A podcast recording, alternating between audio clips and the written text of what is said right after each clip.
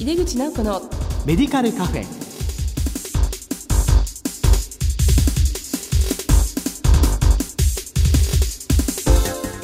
こんばんは。帝京平成大学薬学部の井出口直子です。井出口直子のメディカルカフェ。この番組は医療を取り巻く人々が集い語らい情報発信をする場です。新年2回目となります。今月の特集テーマは薬剤師の役割と展望ですこの後ゲストにご登場いただきます。どうぞお楽しみに。井出口直子のメディカルカフェ。この番組は武田手羽の提供でお送りします。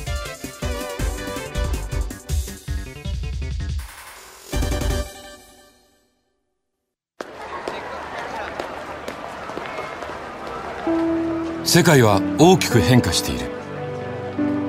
価値観も大きく変わっているこれからの時代健康とはどんなことを言うのだろう。医薬品には何が求められるようになるのだろう。一人一人に寄り添いながら価値ある医薬品を届けたい。私たちは武田手羽です。帝京平成大学薬学部の井出口直子です。前回に引き続き公益社団法人日本薬剤師会会長の山本信夫さんにお越しいただきました。先生どうぞよろしくお願いいたします。え新年にあたり薬剤師の役割と展望を特集でお送りする2回目。今回は今年の展望をテーマにお話しいただきたいと思いますえー、さて前回この番組ご出演時には昨年の振り返りのお話、まあ、特にコロナウイルスとその影響についてのお話をしていただきました。早速なんですけども日本薬剤師会が本年取り組んでいく重点項目についてお聞かせいただけますか？はい、昨年新しい執行部ができてその新しい執行部でどんなことを進めていこうかということがテーマにある。進めようと思ったところがコロナでなかなか容々に進まないんですけれども日薬の会員の方々が読まれている日薬誌などを読んでいただくとあのいくつかの委員会を作っているんですが上智委員会が20いくつあるんですけれども今まで医薬分業対策委員会というのを作っていたんですが衣替えをしてで今まで医薬分業というと皆さんどんなイメージが浮かぶかというと厚生労働省ですら医薬分業とは医師が処方箋を書き薬剤師が調査をするものとそういう定義をしてきたわけですけれども昨年の9月から施行された薬局法旧薬事法ですけどその中では薬局の役割は何をするかというと調剤をする場所であったことから医薬品を扱う場所に変わり薬剤師が調剤をする人から医薬品の服薬の一元的な管理とかフォローアップをする業務が入りましたので分業ってやっぱり何かといったら薬剤師がその国ににどんな薬を責任を持って供給できる体制を組むかということだというふうにヨーロッパでは考えられていました。それを輸入したわけですからやっぱ日本の中でアクセスがいいような仕組みを作りたい。で医薬分業すなわち処方箋の発行というその平成の30年間あるいは昭和49年からの40年間のイメージを変えて薬剤師が医薬品を地域に供給する拠点というふうにイメージを変えようと思って名前を変えました。で地域医薬品提供体制対策委員会という長ったらしい名前を作ったんですけどすると、エビデンスがないとなかなか説得力がないということで、まあ、調査研究の充実をしようということで少し組織替えをしたこととそれから会員の方々に情報提供あの日薬師に一遍ですので、まあ、ダイレクトで何かできないかということを、まあ、考えていきたいと。と昨年の夏の終わりになりますか。安倍総理が急にお辞めになられて菅総理に変わった後にそれまでもあったデジタル化というのはものすごく前面に出され出した。とそしてやっぱり薬剤師の部分はなかなかにオンラインが進んでも直接的に会わなくてはならない仕事が多いもんですから全部が全部デジタル化はできるわけではありませんがデジタル化に向けて仕事を進めながらそれが物から人へという大きな例の27年のビジョンに見合う形にしていきたいというようなことを考えていると。でもう一点あの昨年生育医療基本法という法律ができましてその中に小さなお子さんの、まあ、むしろ生まれたばかりの子どもの話なんですけれどもあのやっぱ入院から退院、まあ、例えば NICU に入った子どもが外へ出てどうするかといった時に、薬剤師の関わりって結構大きいはずなんですけれどもそれがなかなかうまく入らなかったのを昨年の法改正できちっと薬剤師の役割がすっぽりとはまりましたので、まあ、そういった意味では生まれてからお年寄りに至るまで薬剤師がしっかりと薬の面倒を見られるという環境ができたという意味では大変大きな役割になるんじゃないかなと思っています。はいまあ、先ほどあの、まあ、薬機法の改定という話があったんですがその服薬後のフォローアップっていうのが、まあ、かなり今、の現場の薬剤師にとってはすごく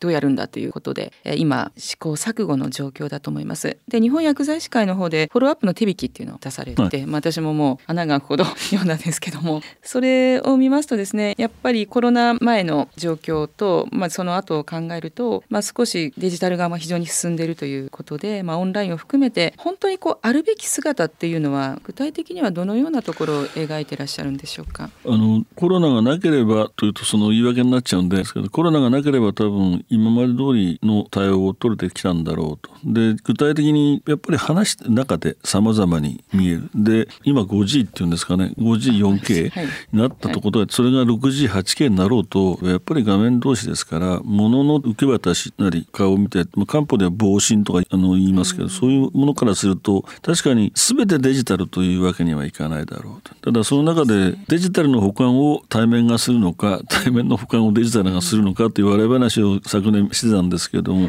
まあ、どちらが先にせよその患者さんに対して最も良い最適な薬物治療ができるための手段それから普段は薬がアクセスできないけれどもオンラインによってその薬へのアクセスが極めてやりやすくなる。というのであればそれはデジタル化というのの効用だろう。ただその中で全部デジタル化ではなしにそこでは必ずどこかで患者を見るということが必要になってきますからそういうことのうまい組み合わせが必要なんであってやっぱり薬剤師はどうしても対面というのにはこだわってしまうところがあるし医師も多分対面必ずこだわるところでそこはやっぱりこだわらざるを得ないだろうと。ただその中で薬局の業務で言えばどれほどデジタル化することによって薬剤師の本来の仕事に振り分けられるか。対患者で考えればどれほどその例えば僻地なり離島なりというところに対してどれほど情報提供ができるか薬がうまく使えるか。そういったことを今後とも考えていかなくてはいけないんじゃないかなと。ですから割と僕の年代になるとパソコンを使えるなり何なりっていう年代ではないのでもともと保守的ですから基本的には賛成ではないんですけれどもただ今の時代を考えてみるとここまでデジタル化がさらに進むとなればやはりそれをどう自分たちで使いこなすかという姿勢はいるんだろうなというふうには考えていますのでその方向では進みたいと。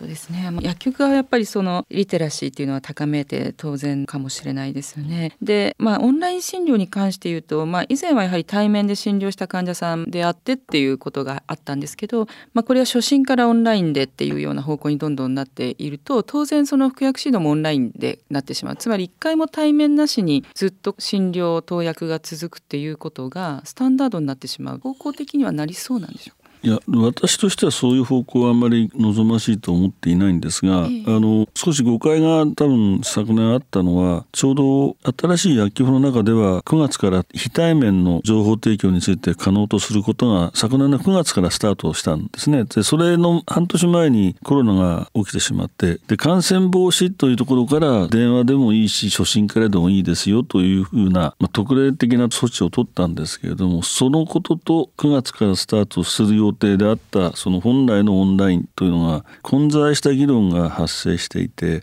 もともと例えば麻薬のようなものはオンラインになじまないとかそうした条件をつけながら安全に薬を使うための一つの手段としてのオンラインを考えていたわけですけれどもある一部の方々はこれでもできるんならば全部それでいいじゃないかというようなことを昨年随分と言われていましたのでそれは大きな間違いでしょうとやはり合わないで済ませられるものではないので最後までオンラインでことを済ませるということでは僕はないと思っています。はい、ありがとうございます。えー、東京オリンピック・パラリンピックが本来ならば2020年だったんですけどもこれ延期になり2021年の夏に開催が予定されています。で、まあ、薬剤師に関わるところではやはりドーピングと、まあ、そして薬品の適正使用の問題などなどありますけれどもこの辺りはいかがでしょうか？前のオリンピック僕中学校2年生だったのでそれはなんか食べるものもなかったのに急になんかお金持ちになっちゃったみたいな感じがあったのとオリンピックが来るってんでワクワクしてた2020年を楽しみにしてたんですけどまあちょっと不幸なことで述べてしまった。からぜひ私は今年オリンピックはやるんだという意気込みはあるんですけどただ問題は世界中から人がやってきますので本当にその間今のパンデミックというか国際的に広がっている新型コロナが、ワクチンも含めてそうした対応策を十分に考えた上で進められるんだろうということとそれからもう一点その薬剤師の関わりからすればまさにアンチドーピングですからあのスポーツファーマシストがどれほど活躍できるか。で昨年の段階で言えばばもうすでにオリンピック村に7月の24日から張り付いて終わるまでの間約1,000人ぐらいの薬剤師が登録を済ませて準備万端整えていましたけどそれをもう一度やり直さなきゃならないのかというと、まあ、その方々が当時のようにうまくいけばいいですけど少なくともそのアンチドーピングだけじゃなくてそのいわゆる選手村での医薬品の供給から場合によっては競技場に出てまでというスポーツドクターと一緒に働くことから町の薬剤師は当然外に出ていらっしゃるんでそういう方々に対することについてはやはりまだまだ役割はたくさんありますし、はい、そうした役割を担いながら初めて見る方々はそのオリンピックの楽しさを感じてほしいし僕は2度目のオリンピックを見られると思ってワクワクして待ってるというのが あの偽らざる心境なんでぜひ開かれてほしいし何としても薬剤師として協力したいと思ってますけど。そうですね。フォローアップの話戻るんですけど、うん、やはりオンラインの話とごっちゃに語られてしまうことが多いと思うんですが、まあ、本来ならば処方の長期化というものもあってフォローアップというのは例えば60日処方の方が本来は次来るのが60日後なんだけれども、うん、放っておいてはまずいんじゃないかとその対応した薬剤師が判断をしてその中で患者さんの同意を取ってその間に何らかの電話なり何なりでやるっていうのが、まあ、本来のフォローアップなのかと思うんですけどもそういうふうに思ってよろしいんですか、ね、その考えで僕はいいと思って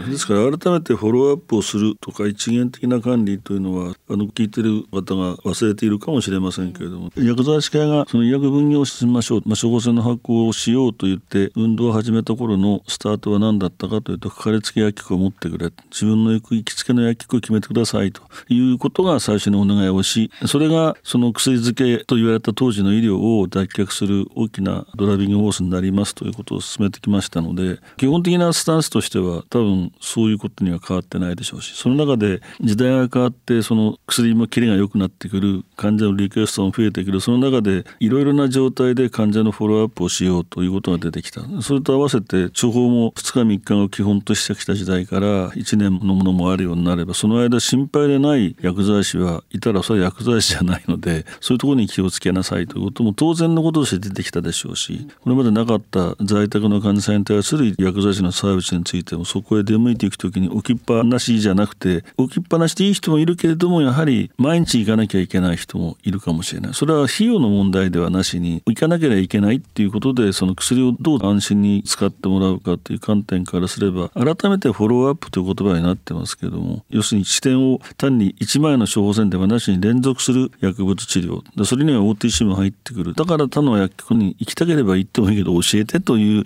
手帳もあったはずなので特段に大きくその仕事の中身を変えろということではないんですが少なくとも今回は法律の中で求められていますからそれほどやはり重要なことになってきたという意味では今年からというよりもこれからの薬剤師はそういう視点で自分たちの患者さんを見ていないとただ目の前を通過していく集団というだけではなしに自分のところを頼ってきてくれている患者さん地域の人というイメージがやっぱりいるんだろうと。いう思いはしてますので仕事の仕方を何か突然変わったように見られてしまうのは実は困ってるんですけどそれをそう思ってしまうと本当に苦しいだけなんですよね。やる方としては。だから当たり前のことをただやっていけばいいということだと思うんで、まあ、そういう理解をしていただく。で先生方にお願いしたら学校の中でもそういうことを根っこの部分で教えていただくのが一番いいのかなって気がしますけどね。まあ、一つにやっぱり薬剤師が薬学的管理の力をつけていくっていうのが大事で。でそれとまあ薬を絡めてこの薬を飲んでてこの患者さんの、まあ、見せてもらったら検査値がこうだったから。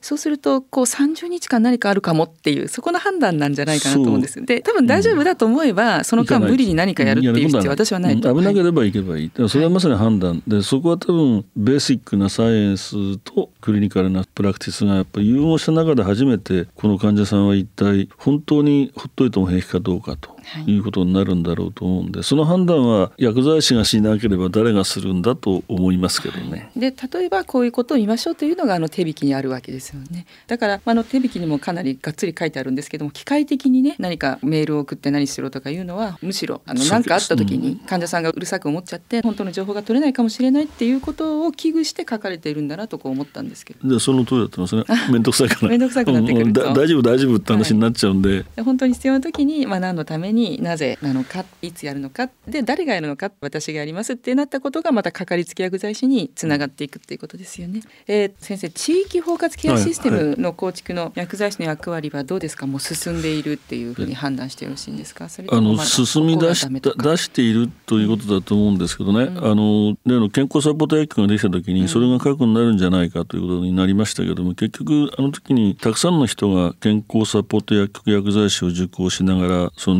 24時間対応っていうところでおじけを振るってなかなか増えなかった。ただ新しい薬機法ではそれを含めてその新たな地域連携薬局とか専門医療機関連携薬局を作ってますのでそれはあくまでも基本的に薬局としての機能を果たしたものが乗れるところであってそれだけが一人歩きするもんじゃないんだというのが一つあるだろうと思うんです。で地域包括ケアがどのくらいの規模かって、まあ、小中学校区と言われていますからそういった意味で言えば東京で言えば二次医療圏に2つか3つぐらいのそういう地域包括権ができるんだろうと思うんですけれどもあの今の仕事で十分かというとまだまだそういった意味ではその患者さんとのリテラシーの違いもあれば住民の方々の薬局に対する見る目も違いますのでそれは変える努力はしなくてはいけないと思うんですがあの2025年とあと4年後になりますかね。4年後にスタートですからそうするとその前の年に例えばさまざまな仕掛けを都道府県が作る。そうするとその前の年2023年には国としての大きな方針を示さなくてはいけないので、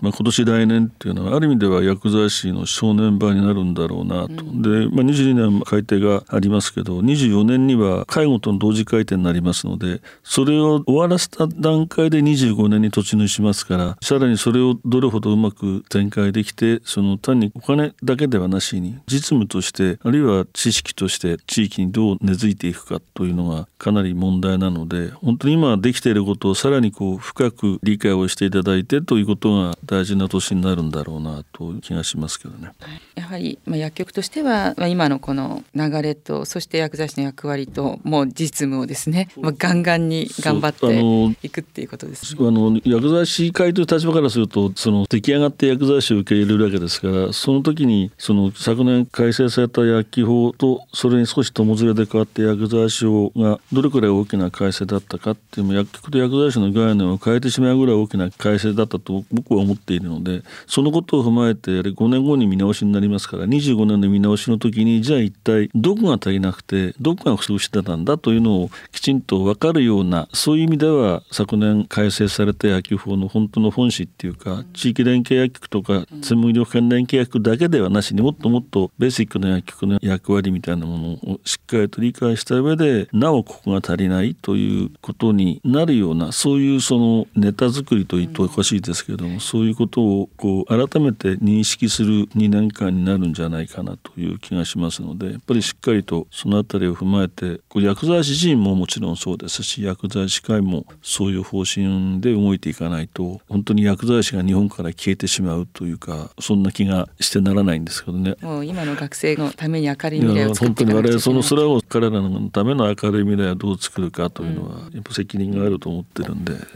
ねまあ、最後にですね今年1年の思いと薬剤師のメッセージを改めましてお聞かせいただけますか、ね、あの薬剤師になってどう思っていらっしゃるか僕は今でもわからないんですけれども僕は自分でたまたまそういううちに生まれたので薬剤師になりましたけどもあのなってみて決して悪い仕事ではない一生懸命やればそれなりの報いはあるでしょうけどただそのなかなか外から見えない仕事ですからその派手やかにその表舞台でやるような主役にはなれなかったんだろうけども今はそうではなしにその主役と並ぶ仕事ができるまでに役割が上がってきた。そういった意味ではやっぱり自分たちがそういう立場にあるんだ。そこまで薬剤師の仕事が広がってきたということを自分たちなりに自覚しなくてはいけないのかな。というのが一つと日本ってやっぱりちょっと変わった国ですから諸外国と比べて同じことがなかなかできない。外国ではこうだったということを比較しても進まないので、むしろ今自分たちができることは何なんだというのを積み上げながら一歩ずつその薬剤師の自保っていうかその語で言えば白か黒か知りませんけど自分の陣地をじわじわと広げていくということが大事なんでその上滑らないように進めていきたいな。でむしろ若い方々にはそういうことをお願いしたいしそれからベテランの方々にはそれを受け入れるだけの柔軟さというのを持ってほしいしそれが多分日薬学120年ぐらいになりますけれどもこの先本当に存在しうるかっていう大きな課題だろうと思ってますんでそういう視点を外さないで仕事をしていきたいし皆さんにもぜひ協力していただきたいと思います。ちょっと格好のいいこと言うと FIB 会長が言うところの21世紀は薬剤師の時代だって彼はよく言ってるんですがやっぱり我々はそういうふうに思いますし薬剤師が薬をどれほどうまく扱えるかというんでしょうかね。そういう時代が来たんじゃないかな。そういった意味ではもっともっと胸を張って薬剤師だと言ってその自信を持てるだけの気概と覚悟とあとはそれを裏打ちする知識が揃えば多分薬剤師ってちゃんと薬剤師の教授を持って仕事ができるような気がしているんでぜひこれからもそうありたいと思ってますけど。ありがとうございます。ありがとうございました薬剤師の役割と展望特集の2回目。今回は今年の展望について公益社団法人日本薬剤師会会長の山本信夫さんにお話を伺いました。先生お忙しいところありがとうございました。どうもありがとうございました。世界は大きく変化している。価値観も大きく変わっている。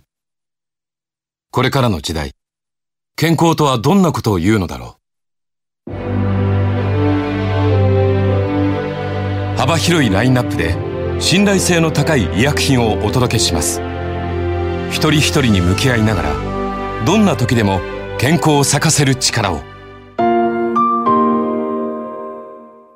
私たちは武田手羽です。